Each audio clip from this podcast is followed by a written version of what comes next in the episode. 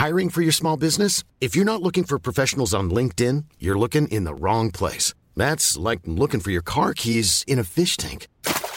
LinkedIn helps you hire professionals you can't find anywhere else, even those who aren't actively searching for a new job but might be open to the perfect role. In a given month, over 70% of LinkedIn users don't even visit other leading job sites. So start looking in the right place. With LinkedIn, you can hire professionals like a professional. Post your free job on linkedin.com slash people today.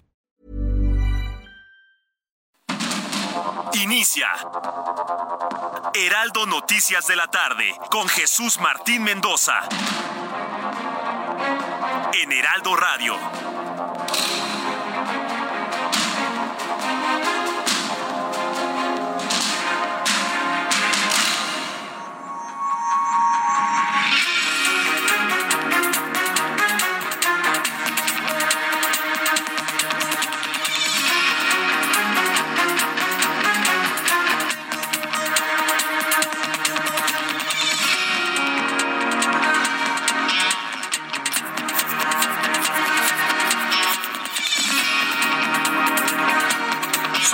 Tarde en punto, hora del centro de la República Mexicana. Bienvenidos, muy buenas tardes. Iniciamos el Heraldo Radio. Pero estamos empezando también un mes, un nuevo mes, el sexto mes del año 2023. Hoy es 1 de junio de 2023. No es febrero, no es marzo, ¿eh? Ya se fue abril, ya se fue todo mayo. Estamos empezando el mes de junio con mucha información y con un enorme gusto de saludarle a través de los micrófonos del Heraldo Radio en toda la República Mexicana y también en los Estados Unidos. Y como siempre le digo, súbale el volumen a su radio, que le tengo la información más importante hasta este momento. Primera noticia del día de hoy, con un total de 151.471 homicidios desde el año 2019, el presidente mexicano reconoció que su sexenio ha sido el que más delitos de este tipo ha tenido. Vaya, que reconozca algo así, no nos salga con sus columnitas de, miren cómo hay menos crimen. No, no, no, no, no. Y tampoco nos debemos enorgullecer o vanagloriar de que le esté yendo tan mal a la actual administración. Es una tragedia para nosotros como ciudadanos. Pero hoy por primera vez el presidente de este país reconoció que su sexenio ha sido el que más delitos de este tipo ha tenido, aunque justificó que este problema se viene arrastrando desde que desde las administraciones anteriores, que según él le dejaron una mala herencia en materia de seguridad. Mire, ya no nos tragamos ese discurso del presidente, perdón presidente, pero ya no nos tragamos eso. Ya no. ¿Por qué? ¿En cinco años usted no ha podido? ¿El hombre que más votos ha tenido en una elección no ha podido arreglarlo? Si efectivamente todo estaba muy mal antes de 2018, perdón presidente, van cinco años y usted no puede. Para que vea que 30 millones de votos no solucionan las cosas de manera milagrosa. Ah, sí, porque si lo tenemos que ver de otra manera, hay que verlo así. Sí, le dejaron un tiradero los anteriores, pero usted en cinco años no ha podido arreglar el tiradero. No, bueno. No, bueno. Entonces, vamos viendo los dos discursos. ¿Qué le parece? Con toda la idea de que esté esto equilibradito. ¿Sí? Que le echa la culpa al pasado. Órale, de acuerdo. Pero ¿a poco en cinco años no ha podido? No va a faltar que me diga, Jesús Martín, el PRI destruyó el país en 80 años. Pues perdóneme, yo no me voy a contratar a alguien que se tarde 80 años en arreglar algo. Si nosotros decidimos votar por una opción, arreglar las cosas, no es para apostarle por 80 años. Lo tienen que hacer ya, porque la vida pasa y pasa rápido. Platicaremos de esto, ¿qué le parece? Le invito para que me envíe un comentario a través de mi cuenta de Twitter, arroba Jesús Martín MX. Esta mañana el presidente mexicano se convirtió en el personaje de la noticia, dio a conocer que su gobierno llegó a un acuerdo con el Grupo México sobre el tramo ferroviario de Ferrosur, ocupado por militares en el sur del país, a cambio de la ampliación por ocho años de la concesión de otra vía operada por la compañía de Germán Larrea. Es decir, ya se acabó la... eh, se acabó la acción de quitarle una concesión a una empresa mexicana. Fue una permuta.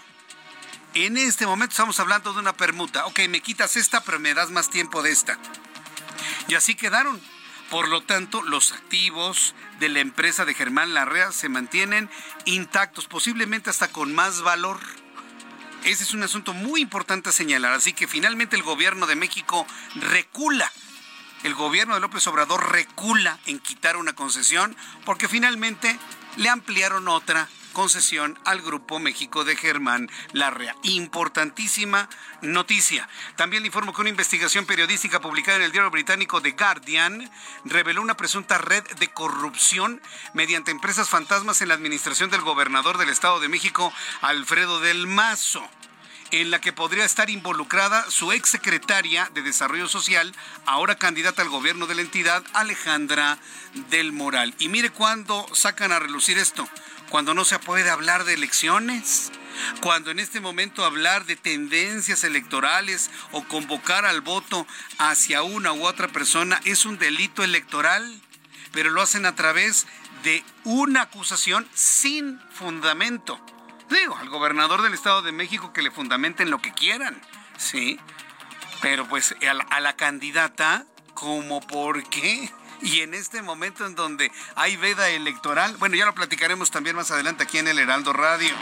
Además, en noticias de los Estados Unidos, atención amigos que nos escuchan en Houston, en San Antonio, en Austin, en eh, Brownsville, en Chicago. Nos escuchan mucho en Chicago, gracias amigos que nos escuchan en los Estados Unidos. Informarles que el presidente de ese país, Joe Biden, se cayó el día de hoy. Fue una caída aparatosa, pero afortunadamente sin consecuencias, al menos hasta el momento. El presidente de los Estados Unidos, Joe Biden, se cayó este jueves durante una ceremonia de graduación en la Academia de la Fuerza Aérea. Biden tiene 80 años, tropezó con un saco de arena y cayó después de entregar el último diploma a un elemento. Se da la media vuelta, quiere caminar y cae de lado. Fíjese que esas caídas son muy peligrosas para personas mayores porque normalmente traen en consecuencia la fractura de la cadera. Afortunadamente Joe Biden se pudo levantar con la ayuda de sus asesores y pudo salir del evento caminando de pie. ¿Cuáles van a ser las consecuencias de esa caída? Hasta el momento no lo sabemos, pero todo parece indicar que no pasó a mayores. Es de lo que se habla en los Estados Unidos, de la caída del presidente de Estados Unidos, Joe Biden. Mientras tanto, más noticias en resumen esta tarde con Giovanna Torres Martínez. Presidente Andrés Manuel López Obrador dio un mes a los trabajadores de Mexicana de Aviación para que rectifiquen y junto con sus abogados retiren los amparos para usar la marca. Advirtió que si no se llega a un arreglo, se buscará un nuevo nombre y se renunciará a la transacción, lo que afectará a miles de trabajadores. La presidenta del Instituto Nacional Electoral, Guadalupe Tadei, pidió a partidos y candidatos respetar la veda electoral, así como actuar con prudencia y responsabilidad a partir de este día y hasta el cierre de las casillas el próximo domingo 4 de junio en Coahuila y el Estado de México. El órgano electoral aprobó los conteos rápidos a fin de que los ciudadanos puedan conocer el mismo domingo las tendencias de la votación para las gubernaturas. En Morelia, Michoacán, integrantes de casi todas las rutas de transporte público realizaron una manifestación en el primer cuadro de la ciudad para mostrar su inconformidad ante la implementación de la nueva ley de movilidad. Sin embargo, autoridades locales lanzaron gases lacrimógenos y agredieron a los transportistas con la finalidad de impedir que se acercaran al Palacio de Gobierno. En Guanajuato fue asesinado a balazos un primo hermano del gobernador del estado, Diego Sinué Rodríguez Vallejo. La víctima de 36 años y quien tenía más de 15 años en el negocio de la ganadería, viajaba a bordo de una camioneta cuando recibió varios disparos de arma de fuego por parte de sujetos que viajaban en un vehículo. La Fiscalía General de Justicia del Estado de México informó que el alumno de 13 años que disparó a un intendente de una secundaria en Los Reyes La Paz quedará en libertad y bajo el cuidado de sus padres. Luego de estos hechos, padres de familia tomaron las instalaciones del plantel para exigir a las autoridades mayor seguridad, operativos mochila segura, además de la expulsión del menor. Anoche, dos sicarios que viajaban en una motocicleta asesinaron a los dueños de un establecimiento conocido como las Licuachelas de Tepito, ubicadas en el corazón del barrio Bravo. Familiares de Diana Odelí Rodríguez Martínez y Adrián Mendoza dijeron que en últimas fechas la pareja había recibido amenazas por negarse al pago de derecho de piso. La jefa de gobierno de la capital, Claudia Sheinbaum, fue cuestionada sobre la fecha en la que se abrirá el tramo restante de la línea 12 del metro. La mandataria dijo que a mediados de este mes se realizará un recorrido junto con el secretario de Obras Jesús Esteba para dar una fecha definitiva de la apertura. Sin embargo, reiteró que lo más importante es que va a ser una línea 12 segura. Científicos de la Universidad Nacional Autónoma de México lograron medir por primera vez la rotación del fondo oceánico que producen los llamados sismos silenciosos o lentos, lo que podría ayudar a comprender el origen de los grandes tsunamis y hacer un pronóstico de terremotos en México. Los investigadores de la UNAM creen que esta investigación es un paso trascendental en el monitoreo y eventual identificación de sismos de gran magnitud en el país, aunque recordaron que estos fenómenos no se pueden predecir. Muchas gracias, muchas gracias por la información, Giovanna. Toda la información en resumen de otros asuntos importantes, por supuesto. También tendré una actualización de lo que se ha dado a conocer en Zapopan. Ya ayer le informaba, antes que nadie, de la localización de bolsas de estas negras de basura con restos humanos en su interior. Decían que huesos, no, no, han encontrado pies, manos, brazos, perdón que sea tan descriptivo, pero también tenemos que explicar qué es lo que han encontrado, lo que implica que son restos de cuerpos desmembrados. Hoy se supo que no son una o dos bolsitas. Fueron 45 bolsas en una barranca, tiradero, allá en Zapopan. Se presume que son los restos de los chavos desaparecidos del call center, que resulta que no es call center y que todo parece que es una red de extorsiones y de fraudes con tiempos compartidos. Fíjense nada más qué cosa tan espantosa. En este momento que le informo, han sido tomados muestras de los restos encontrados y se están cotejando con el material genético de los familiares de los al menos siete desaparecidos en las últimas semanas. Al ratito le voy a tener una actualización de todo lo que sucede allá en Zapopan, Jalisco. Esto que le comento de Zapopan, Jalisco, es una pequeña muestra, un pequeño botón del problema de inseguridad que tenemos en el país. Decir lo contrario es mentir. No, es que hay menos, menos eh, casos de delincuencia y de asesinatos, claro. En el momento en el que hay menos denuncias, por supuesto que el dato duro, el número negro nos va a arrojar menos porque hay menos denuncias. ¿Por qué la gente denuncia menos? Es obvio, por miedo, por miedo a la represalia más allá de la cantidad de asesinatos, más allá de la cantidad de, crímenes, una de las cosas paralelas que se tienen que reconocer es la violencia con las que se realizan estas acciones. Sí, porque no estamos hablando de que lo matan y ya, no, hay tortura, hay tortura, hay saña. Se le infunde a la víctima primero dolor y posteriormente acontece el asesinato. Es decir, Paralelo a la muerte como tal está el odio hacia la persona a quien se le infringe la muerte de esta manera. Y de eso casi, casi nadie habla. Lo estamos viendo, sean quienes sean, las personas que están embolsadas en 45 bolsas en Zapopan. ¿O quiere usted una mayor muestra de ello? Ese es el gran problema.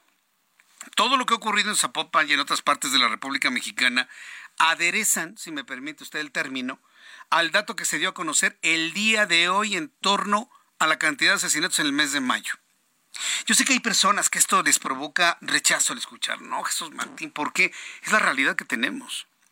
Y mire, si yo se lo comparto así abiertamente, como amigos que somos, yo no busco hacer amarillismo. Lo único que busco es que seamos muy conscientes de la realidad en la que están viviendo usted, usted, tú, tú, yo, todos, y nuestros hijos y tratar de blindar a la familia para que no sean parte de estas terribles estadísticas. Ese es el objetivo de compartirles esta información. Por lo tanto, le pido, súbale el volumen a su radio para que lo escuche, lo comente con la familia. Esa es la realidad que está viviendo el país. Vamos cuidándonos todos. ¿Cuál es la mejor forma de cuidarse? No meterse en camisa de once varas, no meterse en acciones del crimen, que por la ambición del dinero fácil y rápido no se estén metiendo en, asuntos de dudosa actuación.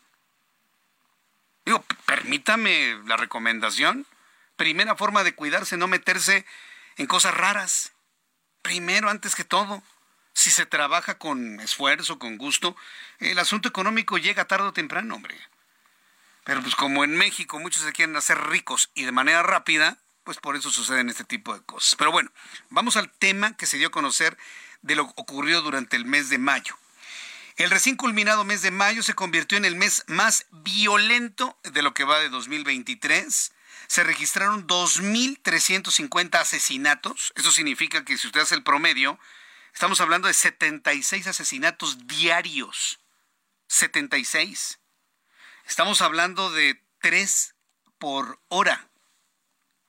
3 por hora. Cada 20 minutos se está asesinando una persona. Cada 20 minutos. O sea, estamos hablando de asesinatos de manera violenta. Asesinatos.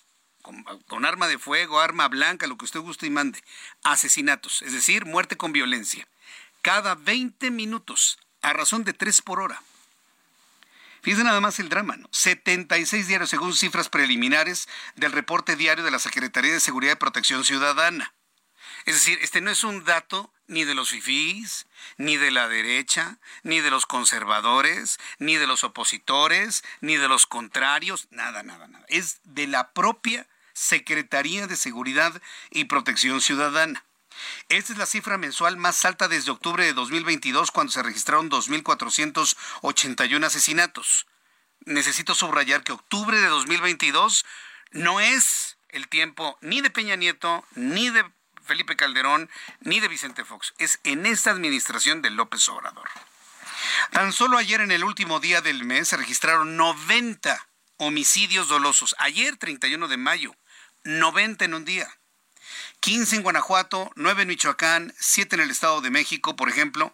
Guanajuato se ubicó en el estado con más homicidios con 262, seguido del Estado de México con 199, Jalisco con 173, Baja California con 168, Michoacán con 166, Chihuahua con 152, Guerrero 115, Nuevo León 115 y Veracruz con 94 asesinatos datos que verdaderamente preocupan, porque usted no sabe si se encuentra a estos criminales a la vuelta de la esquina. Por eso le digo, hay que cuidarse mucho. No salir en momentos difíciles o altas horas de la noche o en lugares que usted desconoce. No hacer acciones de elevadísimo riesgo ni tratar con gente de dudosa procedencia. Perdón, nos tenemos que cuidar. El presidente mexicano reconoció hoy jueves en su conferencia matutina que en su gobierno ha ocurrido el mayor número de homicidios en la historia. Oiga, hay que reconocer al presidente que lo reconoció, hay que reconocerle que lo reconoció. Parece juego de palabras, pero en sí mismo eso es noticia, ¿eh? Un hombre que no sabe perder, un hombre que no sabe reconocer sus reveses, que hoy reconozca que sí, efectivamente su administración es la más violenta. Oiga, ese me parece que es un avance importante. El presidente reconoció este jueves que su gobierno, en su gobierno no ha ocurrido el mayor número de homicidios de la historia, con un total de 151.471 desde 2019, pero culpó obviamente al pasado. Culpó a las administraciones anteriores de heredar el problema en materia de seguridad, lo que calificó como una mala herencia. A ver, presidente, usted no empezó a gobernar el mes pasado. Quiero recordarle al presidente de México que ya lleva cinco años desde que ganó la elección va a cumplir cinco años como presidente de este país en diciembre. Que no me venga con que no ha podido en cinco años. No, es que el PRI Jesús Martín destruyó todo en 80. ¿Y qué? ¿Están pretendiendo que nos vamos a tardar 80 años en resolverlo? A ver, usted que tiene una empresa, usted que tiene una familia, usted que administra un edificio, usted que, tiene, que es líder de, grupo, se va a tardar en 80 años en resolver los problemas del lugar donde trabaja, donde vive? Pues claro que no. Se elige una persona para que todos los resabios sean solucionados lo antes posible. Y aquí esta declaración, perdón, presidente, ya no se la compra nadie. ¿eh? Porque usted no acaba de empezar a gobernar el mes pasado, ni hace seis meses. Lleva casi cinco años en el cargo. Sus declaraciones se producen después de que México vivió los dos años más violentos de su historia, con 34.690 víctimas de asesinato en 2019 y 34.554 en 2020, ya bajo su administración y fue a su estilo, a su estilo, fiel a su estilo de culpar al pasado, aseguró que era que el país era el narcoestado cuando asumió la presidencia al señalar a Genaro García Luna, exsecretario de Seguridad Pública durante el gobierno de Felipe Calderón. A ver, presidente, Genaro García Luna ya no opera actualmente, ¿o qué? ¿Es más poderoso García Luna que usted, aún encerrado en la cárcel? ¿Por qué culpa a Genaro García Luna si en tiempo de Felipe Calderón el número de asesinatos es infinitamente menor al actual? ¿O hay alguien peor que García Luna sentado a su mesa o durmiendo con usted? Digo, en el sentido figurativo de, tenerlo cerca de su equipo. Sí, bajo la idea de estar durmiendo con el enemigo. ¿Por qué culpa y por qué justifica a Genaro García Luna si el señor ya no opera? Y cuando operaba, los asesinatos eran infinitamente menores a los de esta temporada, lo que nos hace pensar, ¿hay alguien peor operando en este momento? Son preguntas que nunca va a responder, ¿eh? se lo puedo asegurar.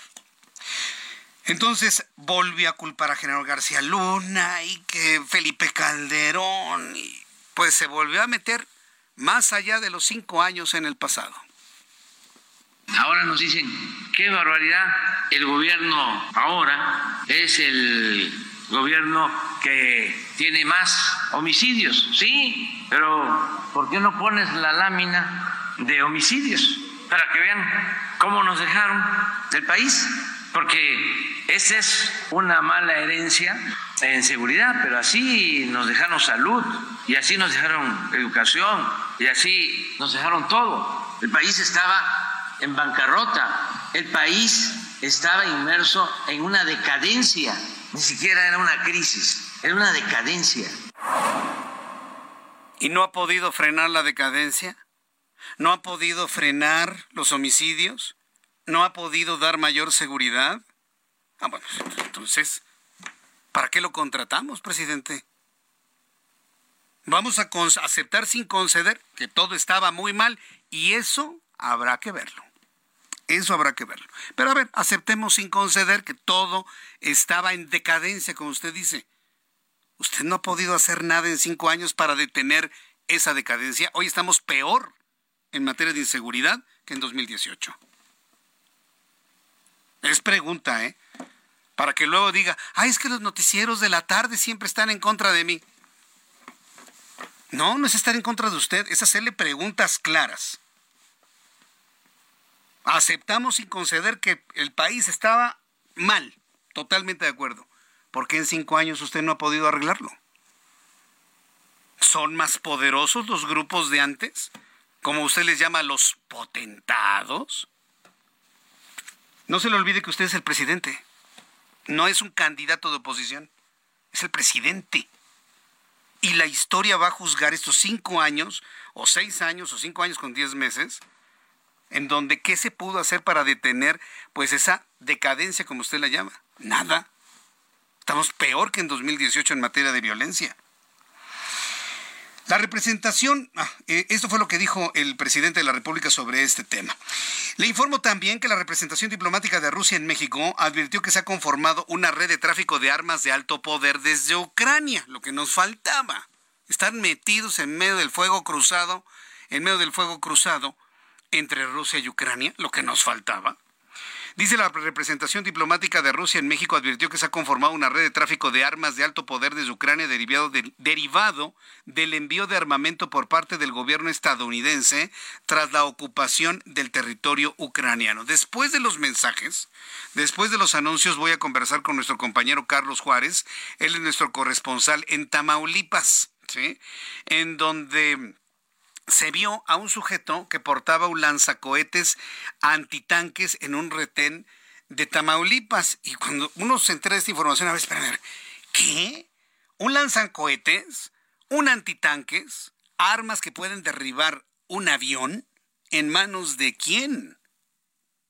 Esa es la pregunta y eso es el, el, drama. La explicación está saliendo de, ah, es que es Estados Unidos, que como está armando a Ucrania híjole, algunas de las armas este, se pasan a México. ¿De verdad? ¿En cuándo? ¿En tiempos de Felipe Calderón, Enrique Peña Nieto, de Carlos Salinas de Gortari de Vicente Fox? Digo, para saber a quién culpamos, ¿no? Ese es el punto de crítica. ¿Por qué en cinco años no se ha podido solucionar este problema? porque no pasa nada, porque todo está bien, porque es una mala herencia que nadie puede resolver. No, pues vayamos buscando a alguien que sí pueda resolverlo, ¿no cree? Yo es lo primero que pensaría. Bueno, si el que está ahorita no pudo, por las razones que sean, oye, en 2024 vamos buscando a alguien que sí pueda resolver el problema, ¿no cree usted? Esa es la lógica, en principio. Y yo creo que sí podemos ver hombres y mujeres que podrían resolver lo que actualmente no se ha podido resolver. Voy a, los anuncios y al regreso le tengo precisamente el descubrimiento de este terrible armamento ahí en Tamaulipas y le invito para que me escriba a través de Twitter arroba Jesús Martín MX. Escucha las noticias de la tarde con Jesús Martín Mendoza. Regresamos. Continúa Heraldo Noticias de la tarde con Jesús Martín Mendoza.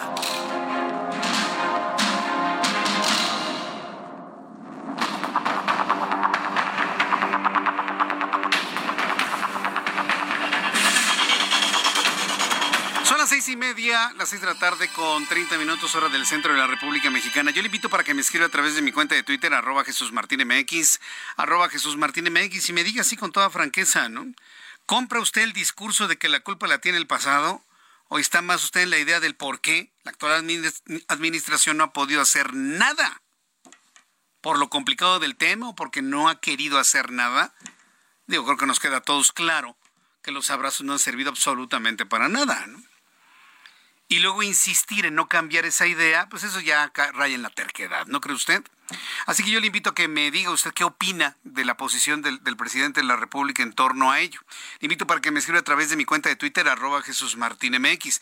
Es que si no cambiamos, no se cambia el discurso y no se revisan a mayor profundidad los problemas eh, de armamento de los grupos delincuenciales, pues vamos a seguir teniendo historias como esta que ya le adelantaba antes de los mensajes. Entro en comunicación con Carlos Juárez, nuestro corresponsal en Tamaulipas, quien nos tiene esta historia de lanzacohetes. Adelante, Carlos, gusto en saludarte. Muy buenas tardes.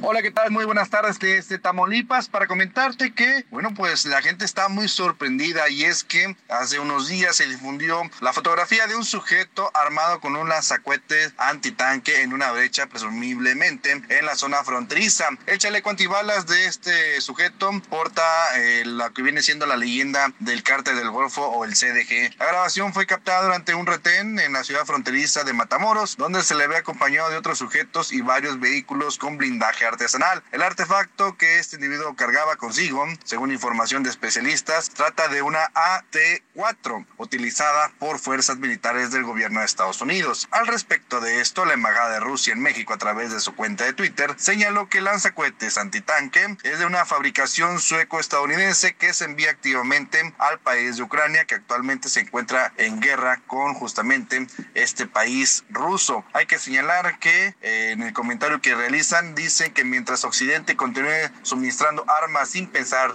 al régimen de Kiev y ganando mucho dinero con este negocio, probablemente veamos las consecuencias de estas acciones ya en México. En Tamaulipas, desde hace ya varios meses se registran enfrentamientos armados entre células de grupos delictivos que se disputan territorios o rutas, así como el tráfico de sustancias ilícitas y personas a los Estados Unidos. En los enfrentamientos se han utilizado también unidades con blindaje artesanal, también conocido como los monstruos, mientras que la autoridad se ha tenido que abocar a pelear agresiones armadas por estos sujetos integrantes de la delincuencia organizada. La noche de ayer hubo otro enfrentamiento entre elementos de la Sedena y civiles armados en el municipio de Río Bravo que terminó con el decomiso de armas, una camioneta, así como dos sujetos muertos. Es la información que te tengo desde Tamaulipas. Que tengas una excelente tarde.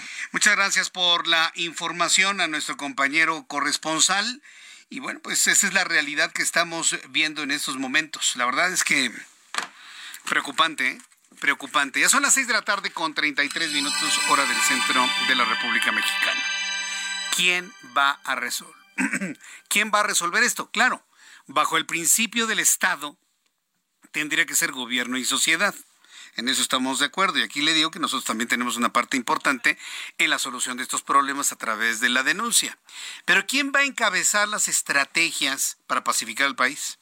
Para disminuir el crimen, para perseguir a los grupos de delincuentes, para dar una mayor seguridad a los habitantes de este país que trabajan y generan empleo y generan impuestos. Es, fundamental eso. Hoy el presidente de la República culpó al pasado de todos los problemas de inseguridad y la creciente cantidad de muertos, pero la pregunta que hemos hecho, ¿por qué en cinco años no ha podido? La reflexión es, si este gobierno no pudo, porque prácticamente está en la recta final, si este gobierno de López Obrador no pudo, pues empecemos a visualizar quién sí puede, ¿eh? Empecemos a visualizar quién sí va a poder con esto y otros retos que tiene el país. Y en esto, pues tenemos ahí ya los aspirantes de Morena a la candidatura presidencial, aspirantes que van a ser, alguno de ellos va a ser nombrado el defensor de la cuarta transformación para luego convertirse en candidatos de este partido político. La oposición también ha puesto en la mesa varios nombres, varios nombres importantes. ¿Sí? como el de Santiago Krill Miranda, como el de Enrique de la Madrid, con quien conversamos hoy en televisión. Pero conforme van avanzando los días, se van a ir abriendo más y más y más opciones. Y una que ha llamado poderosamente la atención a nivel mediático es la que puso en la mesa Manuel Velasco Coello. Senador de la República por el Partido Verde Ecologista, lo recordamos bien como exgobernador del estado de Chiapas, y bueno, pues lo, lo, planteado por el verde ecologista, pues otro aspirante más a la candidatura del año 2024 para la presidencia del país. En la línea telefónica, el senador Manuel Velasco Coello. Estimado Manuel, senador de la República, bienvenido al Heraldo Radio. ¿Cómo está? Muy buenas tardes. Jesús, muy buenas tardes. Muy agradecido contigo de poder tener esta entrevista con todos tus radioescuchas. Como bien lo señalas, pasando ya la elección del día domingo de Coahuila y del Estado de México, vamos a estar inmersos ya en el proceso electoral del 2024, donde no solamente va a estar en juego la elección a presidente de la República, sino van a estar en juego más de 2.300 cargos entre las nueve gobernaturas, las alcaldías, las diputaciones locales, federales y las senadurías. El día de ayer en, la, en nuestra convención nacional lo que planteamos es que a partir del día lunes se pueda establecer una mesa nacional junto con el dirigente nacional de Morena, Mario Delgado, quien es con quien construimos esta alianza desde el 2018 en el ámbito legislativo, cuando él era coordinador de los diputados federales, con la dirigencia del Partido del Trabajo y la dirigencia del Partido Verde, para el método de selección de nuestras candidatas y candidatos, ya que es fundamental tener un método de selección donde legitime al, a la candidata o candidato que salga electo y salgamos fortalecidos desde adentro para poder competir hacia afuera. En lo personal, el día de ayer planteé en la Convención Nacional de que debemos de trabajar, vi que mencionabas el tema de la seguridad, yo quiero decirte que en el tema de la seguridad yo soy un convencido del mando único, es necesario el mando único para que exista una mayor coordinación entre los tres niveles de gobierno, el gobierno federal y las, las 32 policías estatales en un mando único y eh, de esa misma manera alineando a las policías municipales, ya que las policías municipales son las más vulnerables ante el crimen organizado y a la vez se tiene que tener una política más agresiva de prevención para alejar a los jóvenes de vicios como el alcohol y las drogas. Es importante fomentar el deporte con gimnasios al aire libre, con espacios públicos recreativos cerca de sus hogares para que podamos prevenir el delito. Y por supuesto también en el tema ambiental, el tema de la ecología. Ah. Bueno, le vamos a volver a, marcar. Me, quedo con el tema de los jóvenes. ¿eh? Ahí le, le, vamos a volver a preguntar al senador Manuel Velasco creo que está tocando un tema que me parece que es muy importante, pero ahorita que tenga nuevamente comunicación con él, eh, le haré una pregunta, ¿cuál es su propuesta en, un momento dado para darle pues, certeza a los jóvenes? Porque, eh, senador Manuel Velasco, nos quedamos precisamente donde me estaba explicando sobre la importancia de alejar a los jóvenes del crimen a través de la educación, a través del deporte Yo le preguntaría, ¿también hay en el plan eh, el darles objetivo y esperanza en el país? Porque muchos chavos están desesperanzados porque no ven hacia dónde ir. Yo creo que dándoles meta y esperanza de tener un trabajo digno, honorable y honrado, pues los puede alejar mucho, ¿no? Del, del mal camino del crimen organizado. ¿Cómo lo ve usted, senador? Jesús, son tres puntos fundamentales. El primero, la coordinación a través del mando único. Es necesario el mando único. Actualmente solamente dos entidades tienen mando único, la Ciudad de México y el Estado de Yucatán. Yo lo planteo que se haga a nivel nacional y en los 32 estados. Segundo, la prevención, alejar a los jóvenes de vicios como el alcohol y las drogas, fomentando el deporte con eh, gimnasios al aire libre, parques recreativos cerca de sus hogares.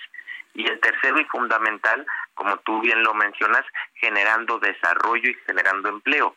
Actualmente México tiene una oportunidad de crecimiento importante con las diferencias que está teniendo Estados Unidos con China y el famoso nearshoring que se está viniendo a nuestro país, detonarlo mayor para que puedan tener oportunidades de trabajo.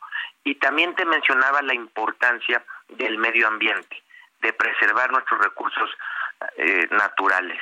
Y de esa manera nosotros estamos planteando de que se pueda concientizar desde que las niñas y los niños acuden a las aulas, desde preescolar, primaria, secundaria y preparatoria, con una materia, como ya lo hicimos en el estado de Chiapas, que se llamaba Educar con Responsabilidad Ambiental, y junto con una guía de maestros que la implementen en las aulas es fundamental el tema ambiental porque ha pasado en otras ocasiones. nosotros eh, apoyamos la alternancia en el año 2000 y en el 2012. Sin embargo, no se estableció una, una agenda verde previa que los ciudadanos se sintieran identificados con ella y en, en el gobierno no se implementó. Correcto, pues eh, eh, eso es interesante, escuchar a un aspirante, a un aspirante que tenga pues un, un, mapeo muy claro de las cosas en lo inmediato que se necesitan hacer. Ahora, en el procedimiento para hacerlo, sería competir con los otros aspirantes del Movimiento de Regeneración Nacional, es decir, sumarse a la competencia que ya lleva un buen tramo entre Adán Augusto López Hernández, Claudia Sheinbaum, Marcelo Ebrard, Ricardo Monreal, sumo a Gerardo Fernández Noroña, Sumamos el día de hoy como sexto aspirante a Manuel Velasco Coello. Es correcto, la mayor aspiración y el mayor sueño de cualquier político es gobernar su país. Sin embargo, yo lo he dicho con mucha claridad. Yo a lo largo de mi vida y de mi historia he ganado mis elecciones. Soy una persona que sé ganar elecciones. Gané la elección al Senado de la República, gané con contundencia en su momento la gobernatura del estado de Chiapas y en este momento estoy en un proceso de reagrupar a liderazgos regionales, liderazgos municipales, liderazgos estatales en los diferentes estados de la República para generar un gobierno, un proyecto que sea competitivo, porque no se trata de competir y de apuntarte por apuntarte, sino de generar un, un proyecto que realmente sea competitivo. Y si en estos meses logramos eso, ahí vamos a estar, Jesús. E, es decir, con esto se está confirmando la alianza entre Morena y el Partido Verde hacia 2024.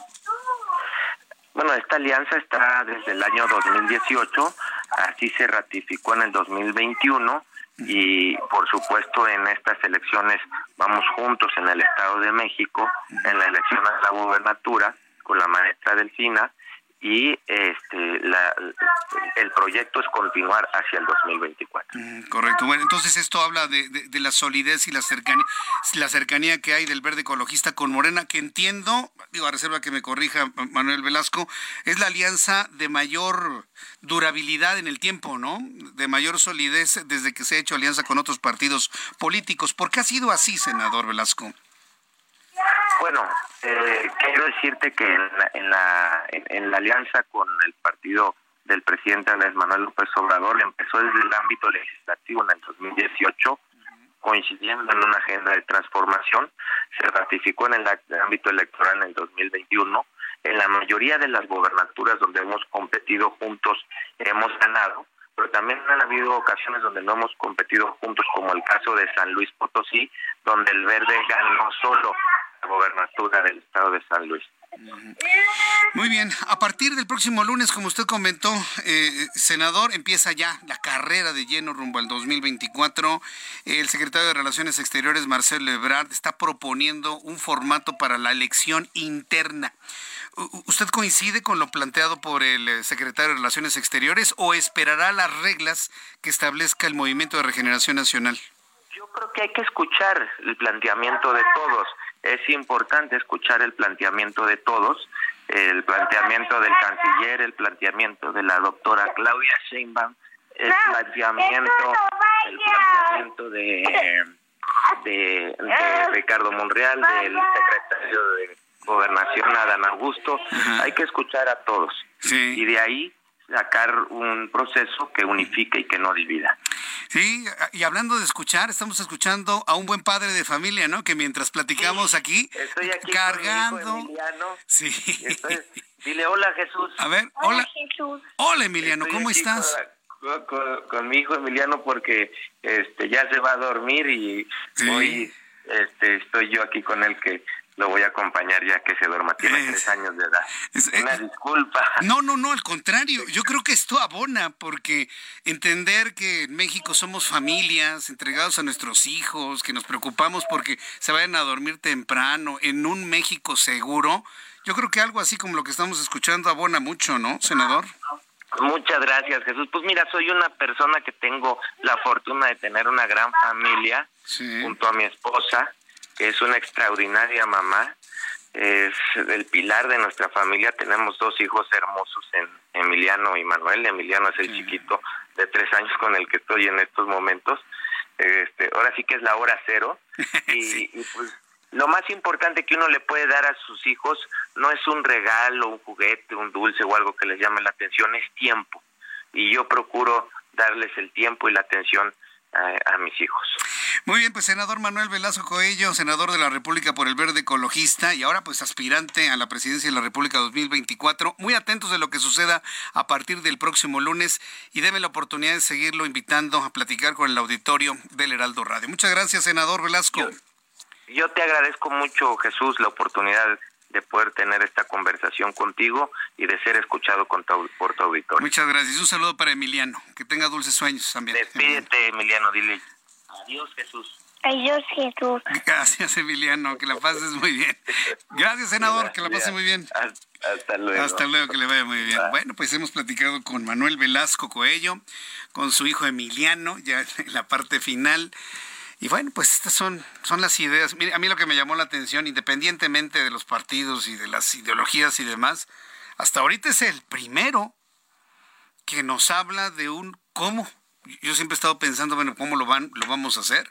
Y hoy habló, yo sí soy presidente de la República, voy a promover el mando único para entrarle de lleno al control de la delincuencia porque funcionó en el estado de Chiapas, eso solamente lo tiene la Ciudad de México, lo tiene solamente Yucatán, le entraremos al mando único, por la razón de que los policías locales o las corporaciones policíacas son las más vulnerables ante el crimen organizado, es decir, un mapeo de lo que sucede y una propuesta. Creo que es el primero que está fuera de la descalificación y está en la propuesta. Veremos finalmente la potencia de la propuesta, aunada al nombre, aunada a la posición política, cómo, cómo, cómo se va moviendo entre las preferencias del Movimiento de Regeneración Nacional, tomando en cuenta que hay cinco ya que aventajan a Manuel Velasco. Ya los comentaba, son Claudia Sheinbaum, eh, Marcelo Ebrard, Adán Augusto López Hernández, Ricardo Monreal, y voy a sumar a Gerardo Fernández Noroña, porque luego se me enoja y luego me anda escribiendo ahí. No, yo también soy candidato, ¿eh, Jesús? Yo también aspiro, ¿eh? A ver, está bien ya. Metamos a Gerardo Fernández Noroña, pues. El sexto sería Manuel Velasco Cuello. Yo le invito para que me dé su opinión a través de mi cuenta de Twitter, arroba Jesús Martín MX, arroba Jesús Martín MX. Estoy conversando con todos, ¿eh?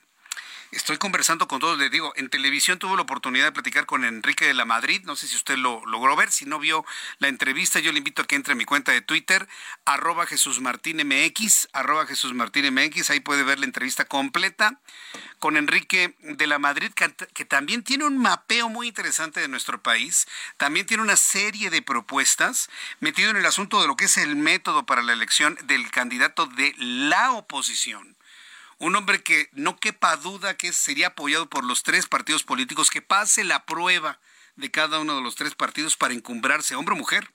Él obviamente quiere serlo. ¿no? Entonces, en estos días, en estos tiempos, empezaré a platicar con todos, porque se trata de escuchar a todas las voces. Si nuestra posición va a ser crítica, de señalamiento y demás, tenemos que abrir la posibilidad de todas las voces para que de esta manera podamos elegir con responsabilidad y en consecuencia. Yo le invito para que escuche abiertamente todas las voces, por supuesto. Estamos buscando las voces más armadas, mejor estructuradas, pues con la idea también de que tengamos al mejor hombre o la mejor mujer en la presidencia de la República. No el que sea el que repita las cosas de algún otro, porque estaríamos fregados, ¿eh? si algo así pasa.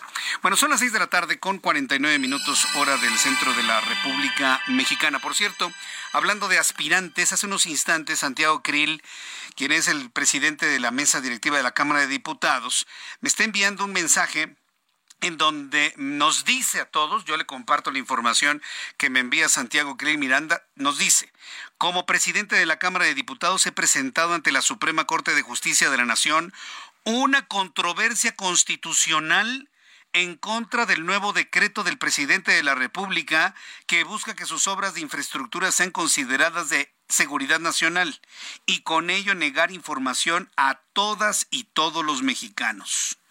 Esto es lo que está anunciando hoy Santiago Krill. Recuerde que ya había una acción de inconstitucionalidad. La Suprema Corte de Justicia de la Nación dijo, esto es inconstitucional, viola el derecho fundamental a la información pública lo echan para atrás y a las horas siguientes el presidente vuelve a meter el mismo decreto, se vuelve a poner en vigencia, pues será el cuento de nunca acabar. Ahora Santiago Krill mete la acción de inconstitucionalidad, la va a revisar la Suprema Corte de Justicia de la Nación, va a determinar que es igualmente inconstitucional como la anterior, la van a echar para atrás y ¿qué, cree que va a pasar? Pues el presidente va a volver a mandar un decreto en donde determine que sus obras emblemáticas son de seguridad nacional y así nos lo vamos a llevar de aquí hasta el 2024. ¿eh?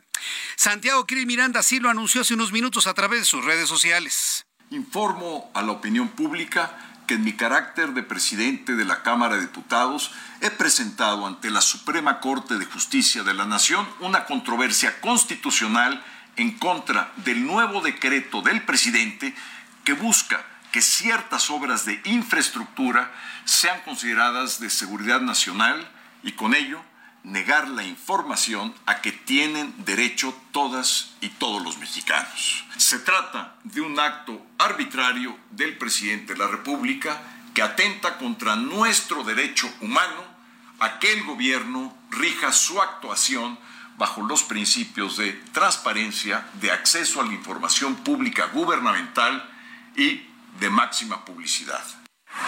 Esto fue lo que dijo eh, Santiago Krill y está empezando a mover a través de sus redes sociales y de medios de comunicación formales como este, pues trabajando como lo que es el presidente de la mesa directiva de la Cámara de Diputados y en función de sus atribuciones, pues de tener este decreto del presidente que violenta a todas luces el derecho que tenemos usted y yo de saber en qué se está gastando el presidente nuestro dinero, el de nuestros impuestos. Mire, si el tren, la refinería y el aeropuerto lo estuviera haciendo con dinero de su bolsa, pues que lo reserve finalmente su lana, ¿no?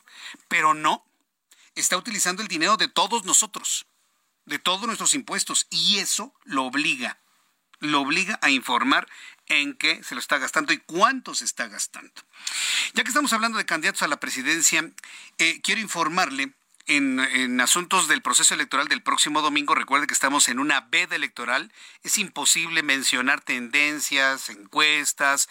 Lo que sí podemos hacer es informarle y convocarlo que vaya a votar el próximo domingo, pero también informarle desde el punto de vista de autoridad electoral qué es lo que han declarado. Hoy el Instituto Nacional Electoral ha declarado que la declinación del Verde Ecologista y del Partido del Trabajo en Coahuila, ¿se acuerda? Cuando dejaron solo a Ricardo Mejía Verdeja, simple y sencillamente no tiene efectos jurídicos. Elia Castillo, reportera del Heraldo, nos informa. Adelante, Elia. Adelante, Elia. Muy buenas tardes.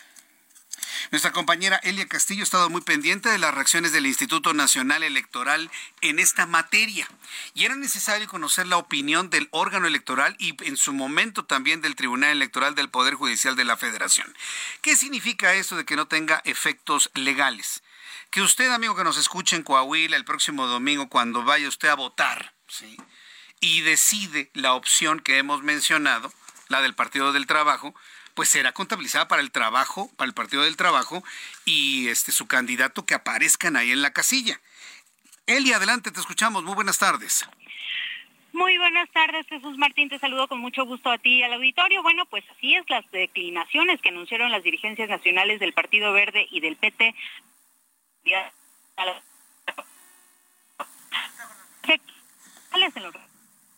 No, bueno, no, no.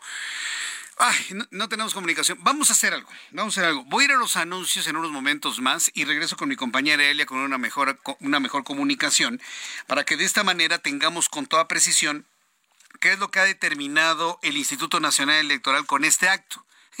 Ya veo a Mario Delgado diciendo que el INE está interviniendo en los asuntos libres de los partidos, que ellos pueden hacer lo que se les pegue su gana, pero no. No pueden hacer lo que se les pegue su gana. Tienen que respetar el reglamento electoral hoy vigente, que no se les olvide. Voy a los anuncios y regreso con esta información de mi compañera reportera y le invito para que me escriba en mi cuenta de Twitter, arroba Jesús Martín MX. Escucha las noticias de la tarde con Jesús Martín Mendoza. Regresamos. Continúa Heraldo Noticias de la tarde con Jesús Martín Mendoza.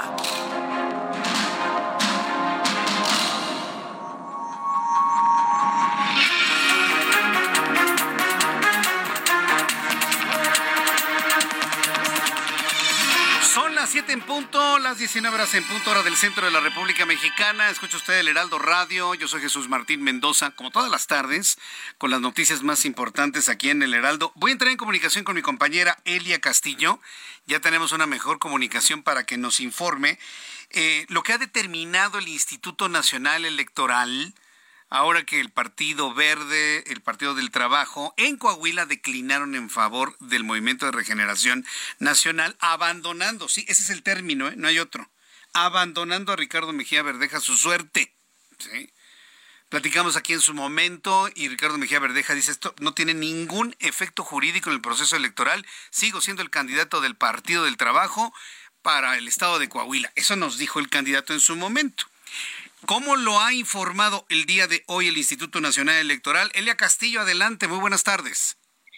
Muy buenas tardes, Jesús Martín. Te saludo nuevamente con mucho gusto a ti y al auditorio. Así es, las declinaciones que anunciaron las dirigencias nacionales del Partido Verde y del Partido del Trabajo para apoyar al candidato de Morena a la gubernatura de Coahuila, Armando Guadiana, no tienen efectos legales en los resultados de la elección de dicha entidad, aclaró el Instituto Nacional Electoral.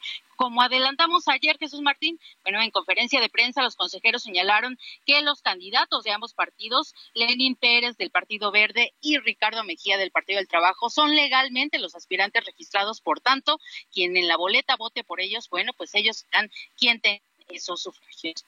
O lo que comentó al respecto la consejera Claudia Zavala. Entonces, jurídicamente tenemos candidatos registrados. La posibilidad de que un partido pueda cambiar a sus candidatos eh, terminó. Ahora sería solo si los candidatos renuncian. Así están las reglas previstas. Hasta ahorita ninguno de los candidatos ha sido registrado. Por tanto, creo que jurídicamente eh, siguen registrados. Si hay votos a favor de, esas, de esos candidatos, serán votos a favor de esos candidatos con los partidos que lo postulan. Esa este, sería la cuestión. Lo otro, pues son posicionamientos desde los partidos políticos eh, con, un, con un sentido político, ¿no? Para que las personas puedan saber que el partido político pues ya no está banderando una candidatura, pero ya no está en la decisión. En este mismo sentido, Jesús Martín, el eh, consejero Martín Faz señaló que es responsabilidad de los partidos explicar a sus militantes sobre las implicaciones que tienen estas declinaciones. Escuchemos parte de lo que comentó. Eh, estas declinaciones de último momento no tienen ningún efecto de carácter jurídico, ninguno.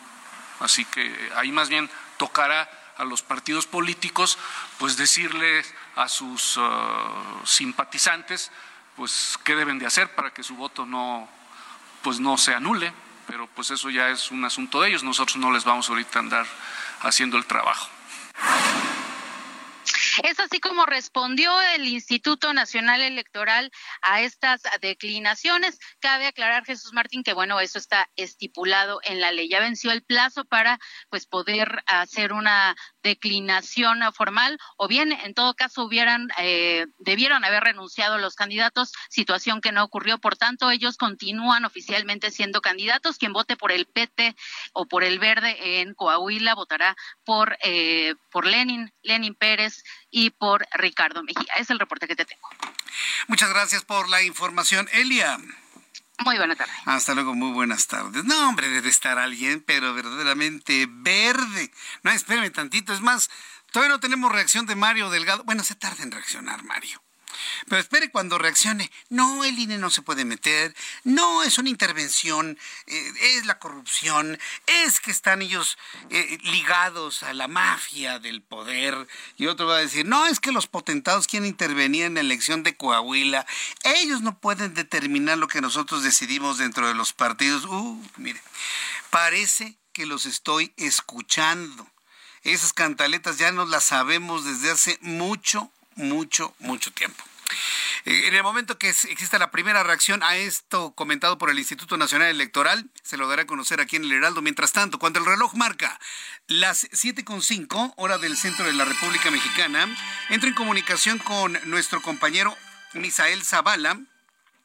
El presidente de la República, Andrés Manuel López Obrador, informó que su gobierno llegó a un acuerdo con Grupo México Escucha usted esta noticia del empresario Germán Larrea sobre la ocupación de 120 kilómetros de vías pertenecientes a Ferrosur. Sí, le pertenecen a Ferrosur. Y el presidente explicó que de acuerdo con lo planteado por las partes, en ese pacto resultó benéfico para su administración. Es decir, ellos se quedan con lo que le expropiaron a Ferrosur, pero les van a dar otro tramo en concesión a la misma empresa. Estamos ante una permuta ya no ante una expropiación, ante una permuta. Misael Zavala con más detalles de lo que dijo el presidente el día de hoy. Adelante, Misael. Buenas tardes, Jesús Martín. Te saludo, saludo también al auditorio. Efectivamente, pues el gobierno federal y la empresa Grupo México de Germán Larrea, pues ya llegaron a un acuerdo después de varias semanas, donde Grupo México entregó la concesión de un total de 180 kilómetros, son 127 kilómetros, como bien lo comentabas, además de otros kilómetros más de vías férreas de esta vía de Ferrosur a cambio de ampliar otra concesión de la misma empresa hasta el año 2044 de un tramo de vía que recorre desde Pueblo de Medias Aguas, Veracruz, hacia el centro de esa entidad. En este acuerdo que ya fue firmado por Ferrosur y el gobierno federal, se hizo un avalúo por los 180 kilómetros de vía y se calculó en poco más de 836 millones de pesos, lo cual pues se traduce en el costo por el periodo de vigencia que se va a ampliar a ocho años la otra vía que te comentaba de medias aguas. Pero ¿qué te parece si escuchamos cómo lo dijo el presidente López Obrador? Y ya se llegó a un arreglo, eh, se hizo un avalúo, eh, van a regresar la concesión y en el tramo de el istmo hacia Veracruz se amplía la concesión a ocho años. No se paga sino se les amplía ocho años su concesión por ceder eh, el tramo del istmo. Además, en este acuerdo, eh, Jesús Martín también se le otorga el derecho de paso a Ferrosur por esta vía ya concesionada, solo con el pago de una cuota que va de cuatro pesos por por vagón y ocho pesos por locomotora. En esta mesa de negociación, el gobierno federal también logró que una subsidiaria de Grupo México levante una demanda que había interpuesto contra el tren Maya. Esto lo dijo el presidente López Obrador, que ya aprovechando pues que se sentaron a la mesa con Grupo México y con Germán Larrea, pues también lograron este acuerdo de levantar esta demanda que se había interpuesto en contra del tren Maya para que continúen las obras. El mandatario nacional pues dijo que eh, se llegó a este acuerdo con la empresa de Germán Larrea porque se decidió de conformidad con un decreto recuperar para la, para la nación un tramo de la vía del ferrocarril del sureste en el istmo de Tehuantepec y dijo, bueno, pues que prácticamente este acuerdo beneficia al gobierno federal. Jesús Martín, hasta aquí la información. Muchas gracias por la información, Misael. Gracias, muy buena tarde. Hasta luego, muy buenas tardes. ¿Ya vio? ¿Ya vio lo que es la presión, finalmente? Es decir, si por el presidente fuera, les quita las concesiones y así, y adiós, y me, importa muy poco, ¿no? Porque pues así finalmente reacciona, usted ya sabe quién, ¿no? Pero fue la presión, la presión, la presión del propio Grupo México, eh, incluso la presión mediática, que hace que, bueno, ok, te quito este tramo, pero te amplío por ocho años sin ningún pago otro tramo que tú tienes. Eso se llama permuta aquí y en China. No nada más le fue bien al Grupo México, le pudo abrir hasta, hasta mejor, porque ese tramo tiene más valor en cuanto al, al, transporte de mercancías que el que actualmente le están expropiando. Interesante la forma como lo resolvieron, sin duda alguna, interesante, pero es importante decirlo, Grupo México no perdió no perdió en esto. Y se empeñó en no perder. Ok, me quitaste ese tramo, amplíame este. Órale, va. Son las siete con nueve, las siete con nueve horas del centro de la República Mexicana. Le presento un resumen con las noticias más importantes en el Heraldo Radio.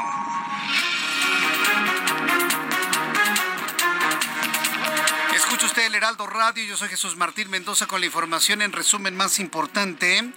Un poco más adelante le voy a tener más detalles de esta noticia que empieza a ser verdaderamente muy importante en todo el país. La Fiscalía Especial Regional de Jalisco abrió una carpeta de investigación tras un enfrentamiento entre civiles armados en el municipio de Tecualtiche, que dejó un saldo de una persona muerta y donde se aseguraron diversos indicios. También en el estado de Jalisco se analiza el origen de 45 bolsas con restos humanos hay una presunción de que se podrían tratar de los siete jóvenes que fueron desaparecidos hace algunas semanas de un llamado call center, que ahora se sabe, pues no era un call center, sino era un entramado de extorsiones y de fraudes con tiempos compartidos.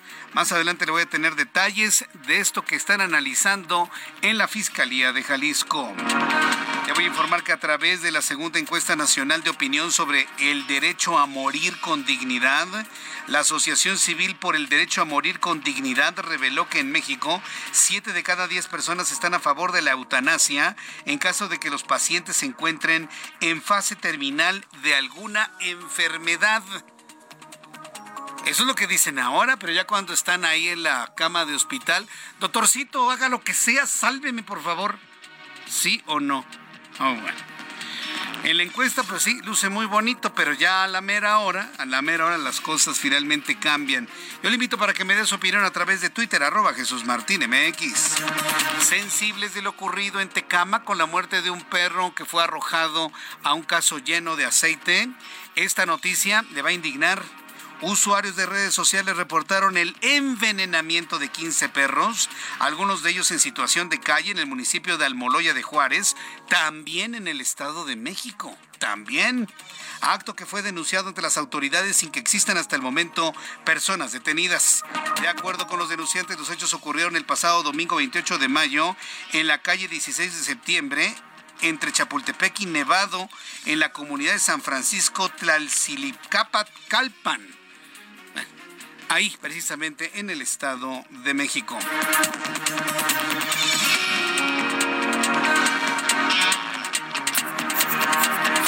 En este resumen de noticias le informo que en entrevista con el Heraldo Radio, el senador del Partido Verde Ecologista Manuel Velasco Coello confirmó que una vez pasadas las elecciones en el Estado de México y Coahuila el próximo domingo, la dirigencia nacional de su partido, el Verde Ecologista, junto con Morena y el Partido del Trabajo, van a listar la ruta para la definición del candidato presidencial en 2024, para la cual confirmó sus aspiraciones y destacó la importancia de formar un proyecto competitivo. Es la voz del senador de la República, Manuel Velasco Coello. Pasando ya la elección del día domingo de Coahuila y del Estado de México, vamos a estar inmersos ya en el proceso electoral del 2024. Es correcto, la mayor aspiración y el mayor sueño de cualquier político es gobernar su país En este momento estoy en un proceso de reagrupar a liderazgos regionales, liderazgos municipales, liderazgos en los diferentes estados de la República para generar un proyecto que sea competitivo. Ana Gabriela Guevara se lanzó nuevamente contra la selección mexicana de natación artística. Ya, Ana Gabriela, déjalas en paz, hombre.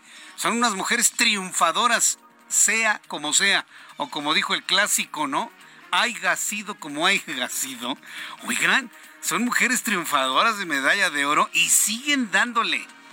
Yo le, siempre le he dicho que en México el éxito no se perdona, ¿eh? En México el éxito no se perdona, vaya si lo sabremos. Bueno, San Gabriela Guevara sigue dándole a la selección mexicana de natación artística. Ahora dijo que es un tema de definiciones. Yo preguntaría cómo le voy a pasar un traje de baño, calzón de baño o traje de baño es lo mismo. Si tienen conflictos con los calzones, que se los quiten pero que ya no que ya no les mande a vender calzones, ellas se pusieron a vender calzones y sigue con el asunto de los calzones. Bueno, bueno, ¿en qué México estamos? Y los antes deportistas, hoy funcionarios, servidores públicos que tienen. Perdón, pero es indefendible ¿eh? la posición de Ana Gabriela Guevara. Les sigue con los calzones de las mujeres seleccionadas en natación artística una mujer atacando a mujeres? No, bueno. Y se convierte en noticia porque finalmente ha sorprendido a propios y extraños. Informo que el presidente de la Cámara de Diputados, Santiago Krill, presentó una controversia constitucional ante la Suprema Corte de Justicia de la Nación contra el segundo decreto del Ejecutivo para declarar como de seguridad nacional las obras del Tren Maya y del corredor interoceánico del Istmo de Tehuantepec, así como los aeropuertos de Palenque, Chetumal y Tulum, a fin de reservar toda la información sobre dichos proyectos. Le informo también en resumen que la Secretaría de Seguridad y Protección Ciudadana de la Ciudad de México anunció ya la detención de cuatro sujetos que se hacían pasar como empleados de un banco, quienes acudían a los domicilios de los clientes con el uniforme de la institución para cometer fraudes mediante la clonación de tarjetas de crédito y clonación de tarjetas de débito. Bien por la policía de Omar García Harfuch. Tiene un área de inteligencia que funciona bastante bien. Lograron desmembrar a esta célula. También le informo que el grupo financiero BBVA México reveló que en abril ingresaron a México 5 mil 3 millones de dólares por concepto de remesas familiares, lo que representa un 6.3% más en términos anuales. Sin embargo, los hogares de México recibieron 9.7% menos recursos en términos reales debido a que el dólar cuesta menos. A ver, que todos los de Morena se sigan enorgulleciendo de que el dólar está muy barato. Aquí está el dato. Las familias mexicanas están recibiendo menos pesos por las remesas que reciben. El gobierno de los Estados Unidos criticó este jueves las declaraciones del presidente de Brasil, Luis Ignacio da Silva, quien justificó la dictadura de Nicolás Maduro en Venezuela al afirmar que se ha construido una narrativa sobre el debilitamiento de la democracia en aquel país. Y bueno, pues ya, como dicen los chavos, ya sacó boleto el señor da Silva. A mí no me gusta decirle Lula es, su, es un mote, no es como su marca registrada, ¿no? El señor Da Silva ya sacó boleto con Estados Unidos al estar defendiendo la dictadura de Nicolás Maduro. Tras anunciar el pasado 27 de mayo que atraviesa por una crisis personal cantautor español Alejandro Sanz. Qué bien canta Alejandro Sanz, qué sentimiento, mire, escúchenlo. siento que sea difícil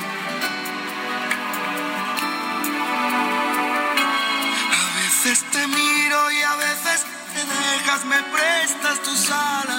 Si algo tiene Alejandro Sanz es sentimiento al cantar, ¿no cree usted? Digo, a mí me gusta. Sus temas son buenos, sus letras profundas, su interpretación sale desde el mismísimo corazón.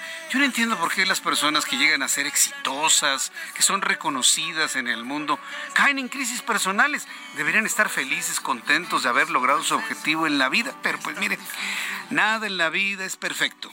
Y Alejandro Sanz, saliendo de una tremenda crisis personal, la buena noticia es que reanudará este sábado en la ciudad española de Pamplona su gira Sanz en vivo en lo que va del año ha llegado a países como México, Colombia, Perú, Ecuador, Chile, Uruguay y Argentina.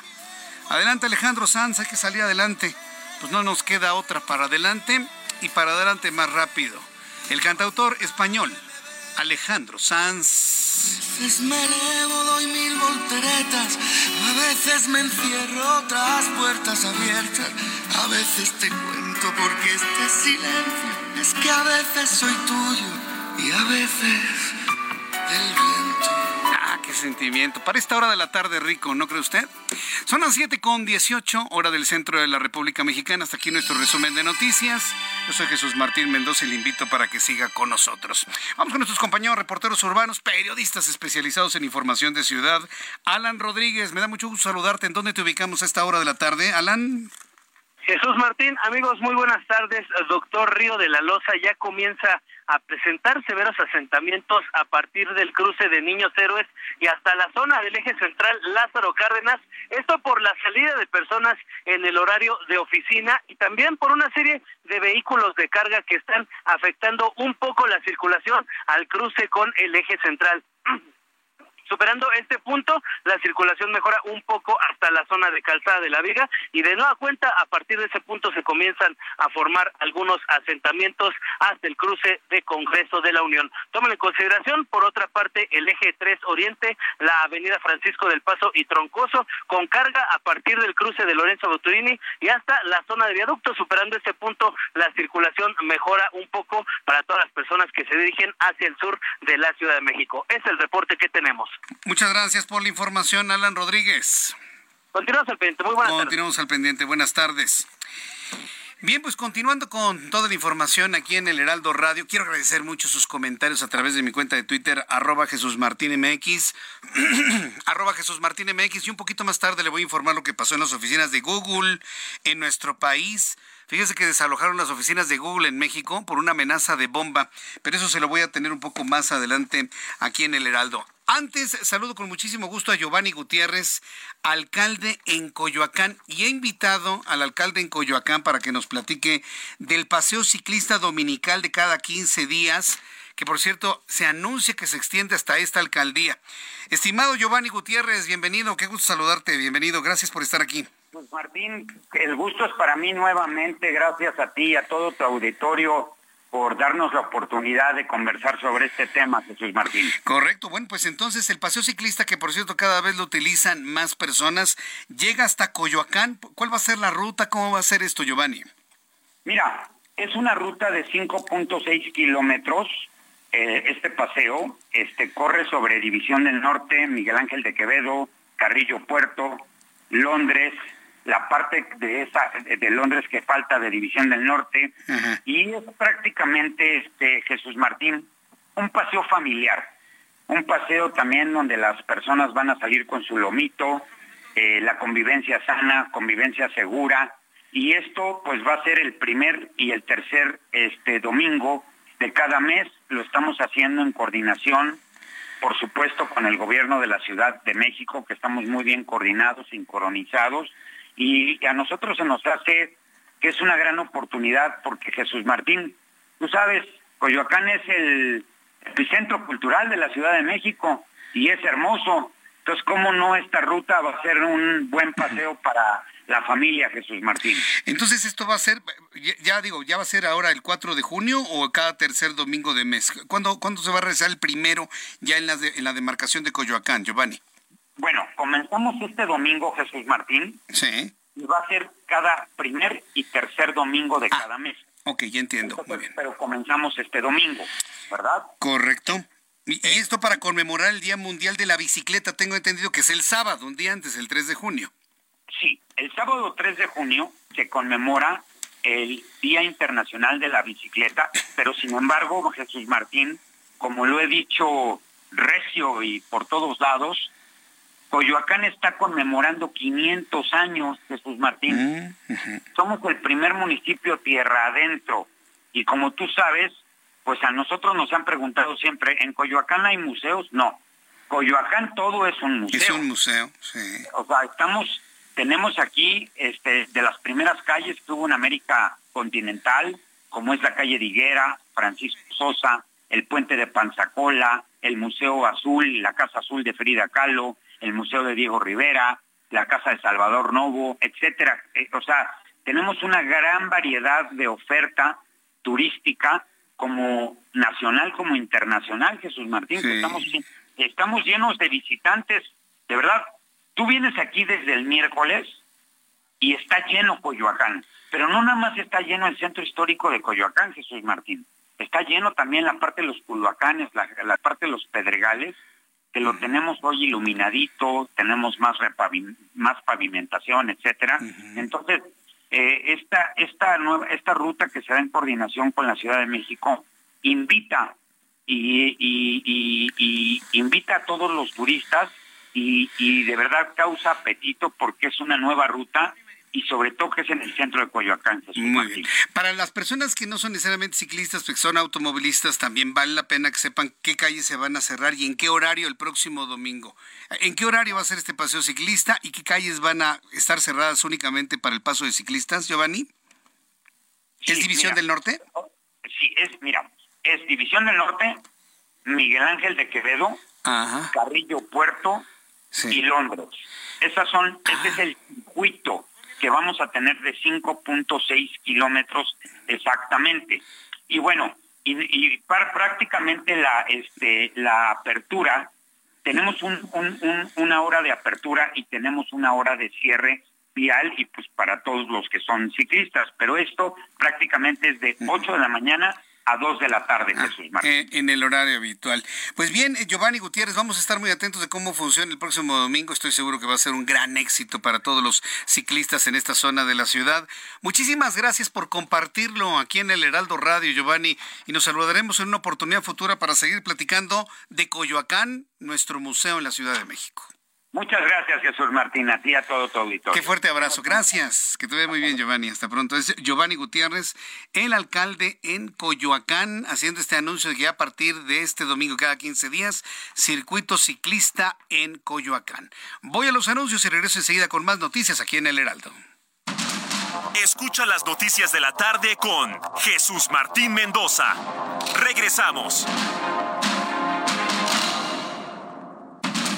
Continúa Heraldo Noticias de la tarde con Jesús Martín Mendoza.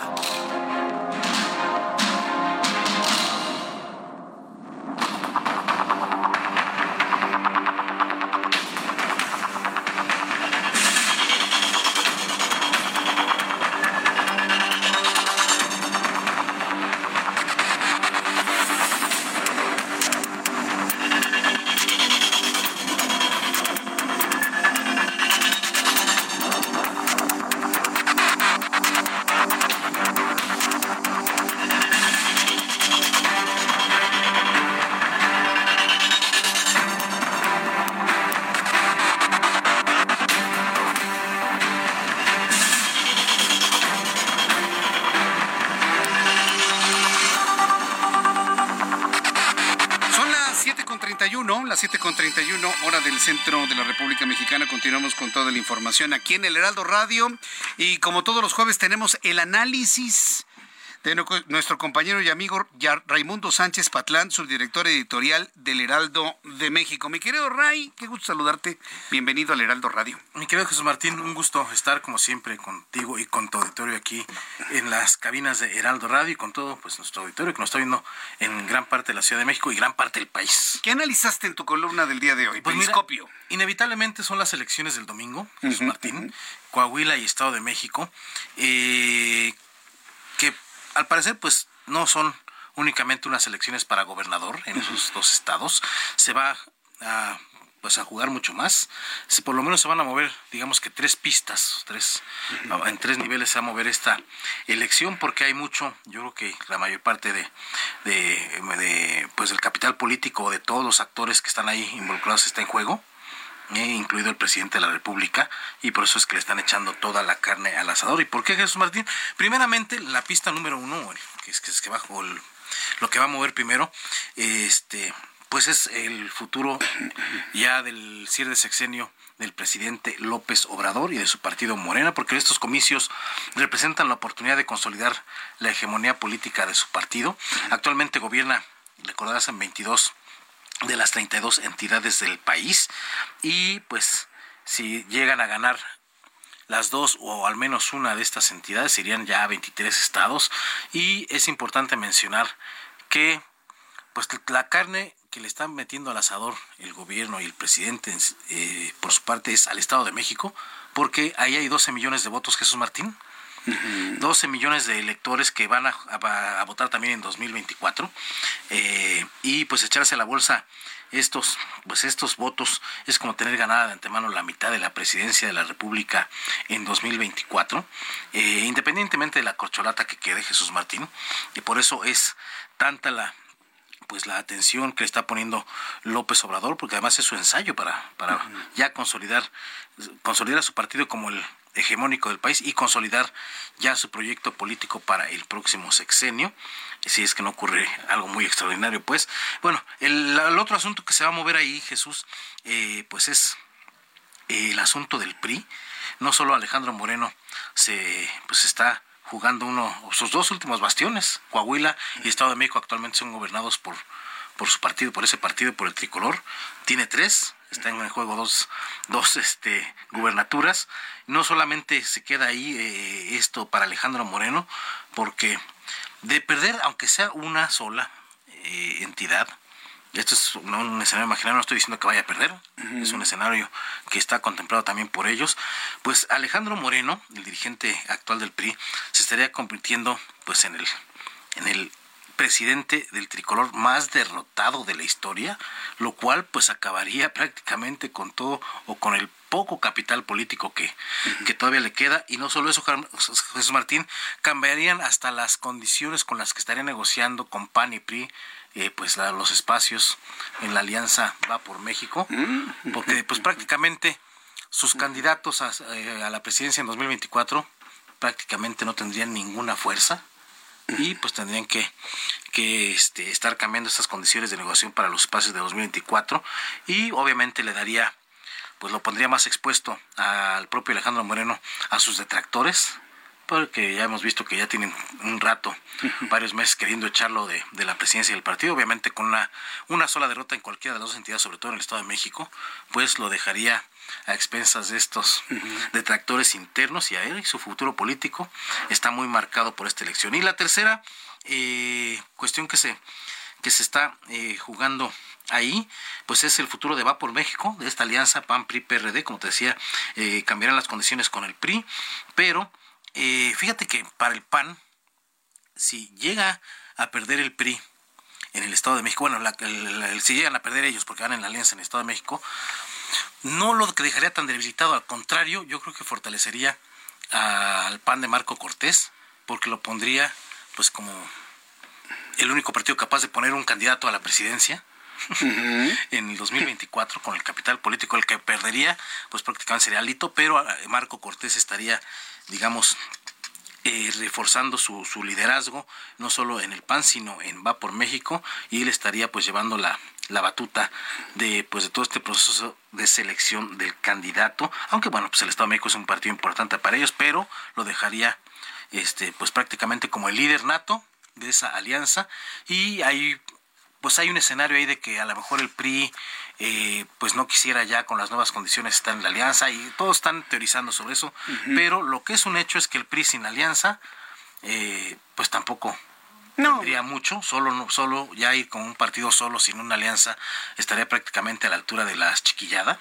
Y yo creo que ni el propio Alejandro Moreno quiere, quiere eso, entonces... Buscando no perder el registro, ¿no? Así es, ¿no? Como le está pasando al PRD, ¿no? Que es un partido satélite ya de haber sido un gran partido, eh, me refiero a gran en términos de tamaño, de tamaño, no de, otra cosa, eh, pues quedó como un partido satélite ahora del PAN y el PRI pues le pasaría lo mismo eh, pues dependiendo de los resultados electorales o no le pasaría lo mismo y se consolidaría o estaría pues todavía resurgiendo como un partido serio y como un partido que todavía puede aportar mucho a, esta pues a la política nacional no digo no digo al país a la política nacional Jesús Martín. Entonces vamos a esperar a ver cuáles son los resultados del domingo pero como ves todos se juegan mucho en estas elecciones y pues es prácticamente el ensayo general de lo que va a ocurrir en 2024. Jesús Oye, está muy interesante lo primero que nos comentaste. Entonces están esperando 12 millones de votos, lo que sería la mitad. Son 12 millones de votos de electores totales del padrón electoral de, la lista nominal. De la lista nominal. En el Estado de México.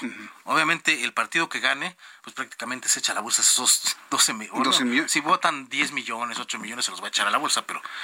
Correcto. Se los van a echar a la bolsa y eso les va a servir como un gran capital político para 2024. Porque siempre se ha dicho que el Estado de México es el laboratorio, es el ensayo de la elección. Bueno, se dice y se le menciona mucho porque, pues generalmente que ganaba este, el Estado de México, ganaba la presidencia, pero pues no pasó así. No pasó en 18 así. Eh, en 18, no, el 2017 ganó el PRI y en 2018 la presidencia la, ganó la ganó Moreno. Eh, pues López Obrador, ¿no? Bueno, eh, bueno, tienes toda la razón. López Obrador, claro. Ganó la elección. Entonces, pues vamos a ver qué pasa y aunque estos son los escenarios que han planteado, luego la realidad es más canija y luego pues nos, nos da nos da sorpresa de aquí al 2024. Lo seguro es que pues sí se van a jugar mucho y se va a poner todavía más intenso después de la elección del domingo, se va a poner más intensa la política nacional, Jesús Sí, otro México va a ser eso, eso ya es ya es motivo de otro análisis para la próxima semana. Pues estaremos atentos del análisis que nos hagas de esa realidad que tendremos a partir del próximo lunes, mi querido Ray. Muchas gracias por estar aquí con nosotros como gracias todos los jueves. Gracias. Gracias. Le invito a leer a Raimundo Sánchez Patlán con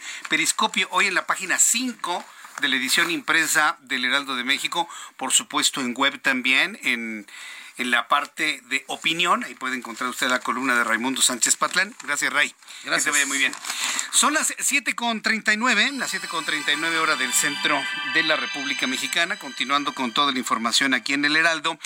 Vamos con temas de los Estados Unidos, amigos que nos escuchan en San Antonio, que nos escuchan en Bronzeville, que nos escuchan en Beaumont, que nos escuchan en Houston, eh, Chicago, por supuesto, la costa este de los Estados Unidos y en el resto de los Estados Unidos a través de nuestra plataformas digitales. Bueno, pues la noticia que se comenta en Estados Unidos y que también ha llamado poderosamente la atención aquí en México es el accidente que tuvo Joe Biden, porque es un accidente. Una caída en una persona de 80 años o más es de lo más peligroso que puede ocurrir y vaya que si lo sé en carne propia. Hace muchos años mi abuela, ¿sí? a quien yo la recuerdo siempre con el corazón, mi abuela Rafaela, se cayó así de lado. ¿sí? Y no tenía 80 años, tenía menos. Al caerse de lado, se fractura la cadera. Ese es el peligro de las caídas en personas mayores, que se fracturen la cadera. Hasta el momento no ha pasado o no se ha confirmado nada de esto en el presidente de los Estados Unidos y lo podemos ver porque se pudo levantar después de la tremenda caída que tuvo. El presidente Joe Biden se cayó este jueves durante una ceremonia de graduación en la Academia de la Fuerza Aérea. Biden tiene 80 años. Tropezó y cayó después de entregar un último diploma a un elemento. Tras la caída, Biden se puso de rodillas rápidamente, auxiliado por tres personas de su equipo de seguridad, y regresó a su asiento. Más tarde, el director de comunicación de la Casa Blanca, Ben Lavolt, dijo en Twitter que Biden estaba bien. Había una bolsa de arena en el escenario mientras él estrechaba la mano. ¿Qué hacía la bolsa de arena en el camino y en el paso del presidente? Nadie lo sabe. Nadie lo sabe, pero se están investigando qué hacía una bolsa de arena en el lugar donde el presidente estaba caminando, desplazándose, deambulando, a lo mejor aparte del escenario, a lo mejor era un sostén para que no se volara el escenario, no sabemos, el caso es que no lo vio el presidente, se tropieza, cae de lado, se levanta y parece que hasta el momento todo, todo bien. Estaremos muy atentos de los informes en materia de salud, porque esos golpes a lo mejor en el momento no duelen, pero ya con el tiempo empieza a doler y seguramente veremos a un adolorido presidente de Estados Unidos en los próximos días. Más noticias internacionales con Alina Leal Hernández. México cuenta con el Centro Operativo para la Atención de Contingencias COPAC, conformado por equipos médicos de emergencia y hospitales móviles con la encomienda de responder a cualquier desastre o emergencia. Así lo afirmó el director general de epidemiología, Gabriel García Rodríguez. Esto al encabezar la entrega de recepción del equipo sanitario que entregaron en donativo las organizaciones Panamericana y Mundial de la Salud, OPS y OMS por sus siglas.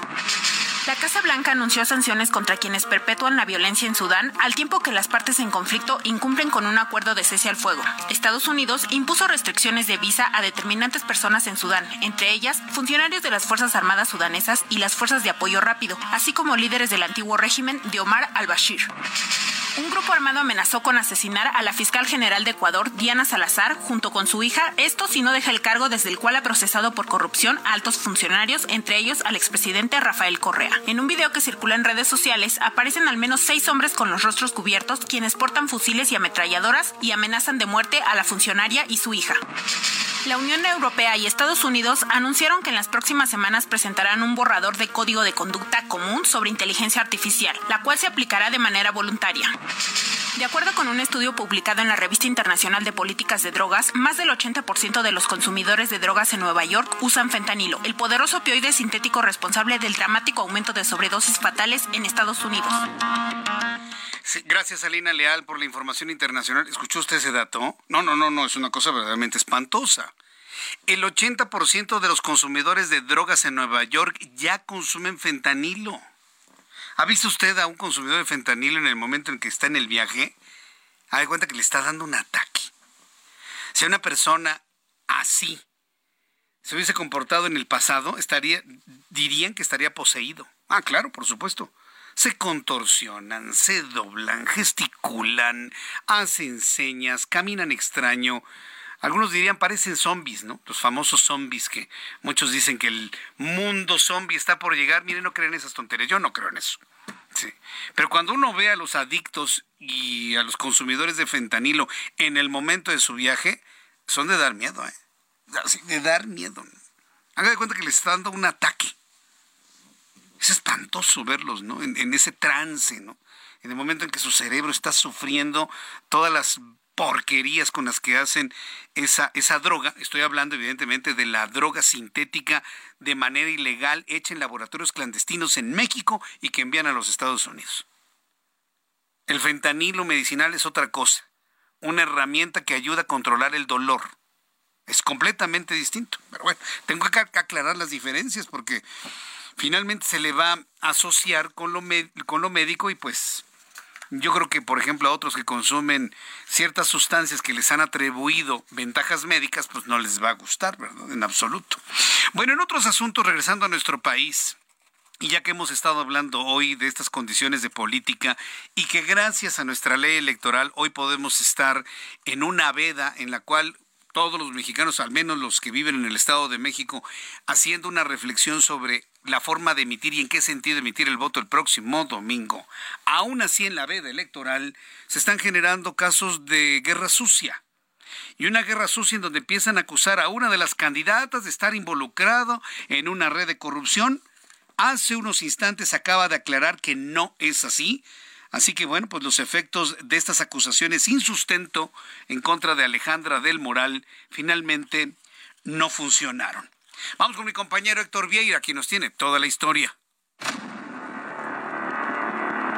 El pasado miércoles, el diario británico The Guardian publicó un reportaje en el que reveló una posible red de corrupción encabezada por el gobernador del Estado de México, Alfredo del Mazo, y en la que estaría involucrada su exsecretaria de Desarrollo Social y actual candidata al gobierno de la entidad, Alejandra del Moral, así como el actual presidente estatal del PRI, Eric Sevilla Montes de Oca. El trabajo fue encabezado por la periodista María Teresa Montaño, quien tuvo que abandonar el país tras ser secuestrada por su labor periodística, luego de destapar que entre 2018 y 2022 el gobierno del Estado de México habría celebrado 40 contratos de adquisición de bienes, arrendamientos y prestación de servicios con al menos 15 empresas fantasma que en conjunto suman un valor superior a los 5 mil millones de pesos. Lo llamativo del caso es que los contratos fueron otorgados durante periodos de fin de año, cuando los trabajadores del gobierno estatal se encuentran de licencia, lo que se suma que las solicitudes de información relacionadas con dichos contratos fueron ignoradas, según lo publicado en la investigación periodística. En respuesta, el gobierno del Estado de México aseguró que se atendió las solicitudes de información hechas por los periodistas, las cuales dijo fueron atendidas vía correo electrónico, lo que se suma a la realización de una reunión con los propios comunicadores para acordar una mesa de trabajo, mediante la cual se verificará la información de todos los expedientes disponibles de los procesos de adquisición y contratación. Héctor Vieira, Heraldo Media Group. Bien, pues gracias Héctor Vieira por eh, compartirnos toda esta historia, las acusaciones, el deslinde, el desmentido. Pues sí, es la forma en la que se hace política en este país. Acusando, echando lodo, de todos lados, ¿eh? De, de todos lados, por supuesto. Entonces, cuando uno ve esto, entonces cuando uno ve esto, dice uno, bueno, pues, ¿a qué voy a votar, no? Y ese es el problema. Precisamente eso se lo comparto en mi columna del día de mañana, no se lo vaya a perder. En el Heraldo de México, mi columna del día de mañana, en Ojos que sí ven, es ¿hemos fracasado? a manera de pregunta. Y, si hemos fracasado en la convocatoria, en que funcione la convocatoria para ir a votar a las elecciones del próximo domingo va a ver que el nivel de votación no va a superar el 50%, ni en Coahuila ni en el Estado de México. No va a superar ni el 50%. ¿Por qué? Pues porque las campañas políticas están dirigidas a enviar el mensaje de ¿para qué vas a votar si ya está todo decidido? ¿Para qué vas si ya sabemos quién va a ganar? Es un mensaje que le instalan en su mente y por eso mucha gente dice, ay, mejor me quedo a ver el fútbol. Mejor me quedo a comer sabroso con mis cuates. ¿Para qué voy a votar? Si ya sé quién va a ganar. Es una perversión política tremenda. Todo eso se lo platico y además le hago una comparación con los países que más votan en el mundo para que vea en qué lugar se encuentra nuestro país en participación ciudadana en materia del voto y una propuesta. Así que le invito, le invito, le invito para que me lea en el Heraldo Web del Heraldo de México. Mañana tempranito, a las 5 de la mañana, ya tiene usted la columna para que la pueda usted revisar y me haga sus comentarios a través de mi cuenta de Twitter, arroba Jesús Martín MX. Tengo comunicación con Mariana Gómez, ella es responsable de alianzas estratégicas de Metabase o Metabase Q. Esto en el marco del Hot Sale Estamos en el hot sale. Primero entender qué es el hot sale y cuáles son los tips en materia de seguridad cibernética.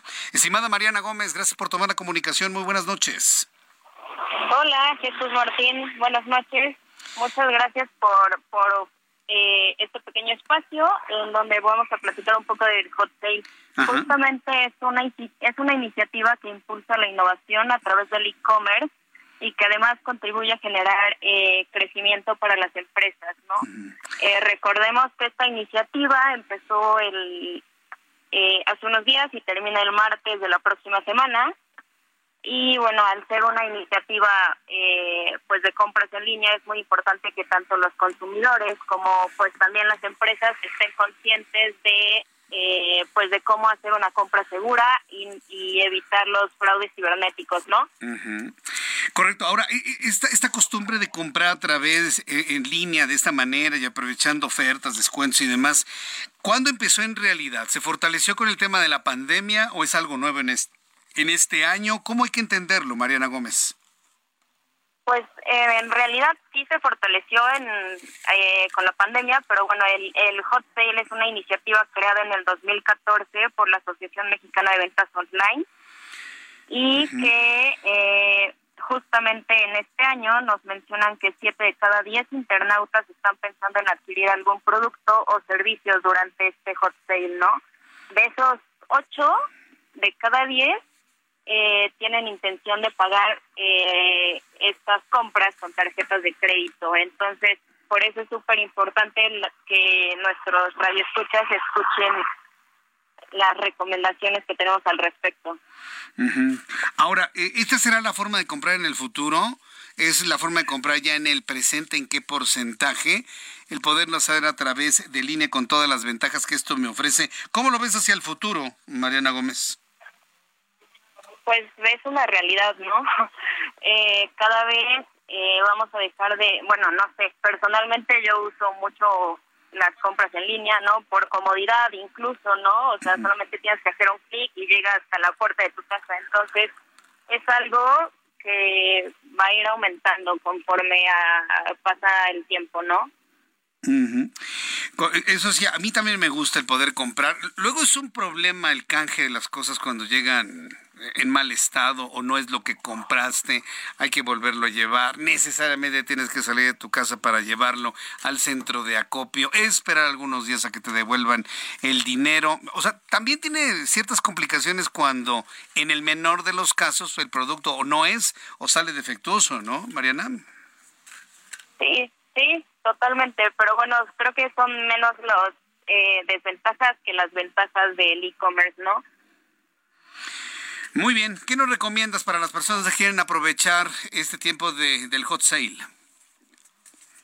Seguro, bueno, desde Metabase Q les platicamos que eh, es súper importante no guardar ni información de tus tarjetas bancarias en ninguna página web, ¿no? Muchas veces estamos acostumbrados a solamente dar clic en guardar y se guarda la información, los datos de las tarjetas en muchas páginas web en compra en línea, pero es preferible ingresarlos manualmente en cada compra para reducir el riesgo de que estos datos sean comprometidos en un futuro, ¿no? Eh, otra de las actividades que eh, postergamos muchas veces es actualizar los dispositivos que usamos para conectarnos a Internet, ¿no?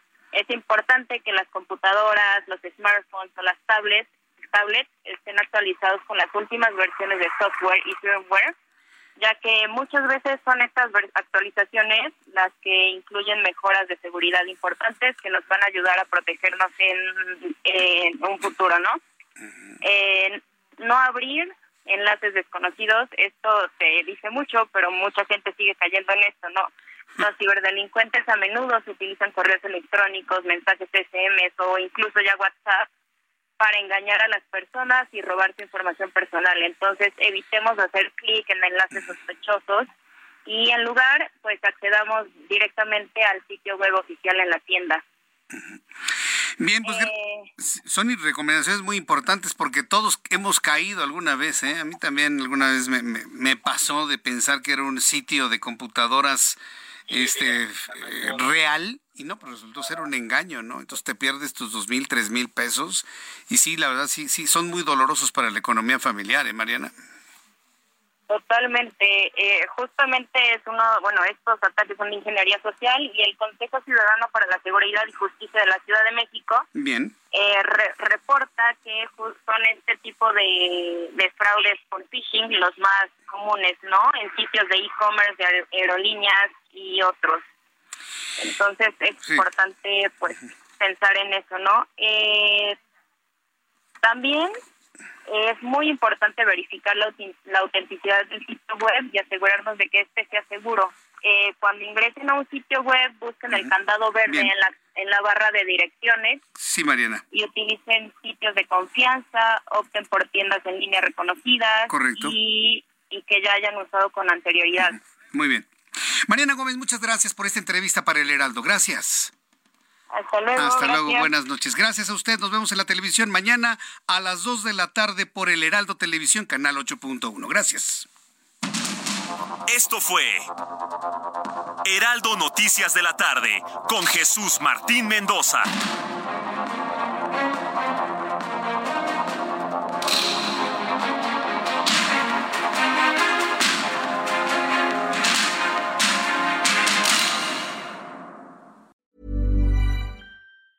Hey, it's Danny Pellegrino from Everything Iconic. Ready to upgrade your style game without blowing your budget? Check out Quince. They've got all the good stuff shirts and polos, activewear, and fine leather goods, all at 50 to 80% less than other high end brands. And the best part? They're all about safe, ethical, and responsible manufacturing. Get that luxury vibe without the luxury price tag. Hit up quince.com slash upgrade for free shipping and 365 day returns on your next order. That's quince.com slash upgrade.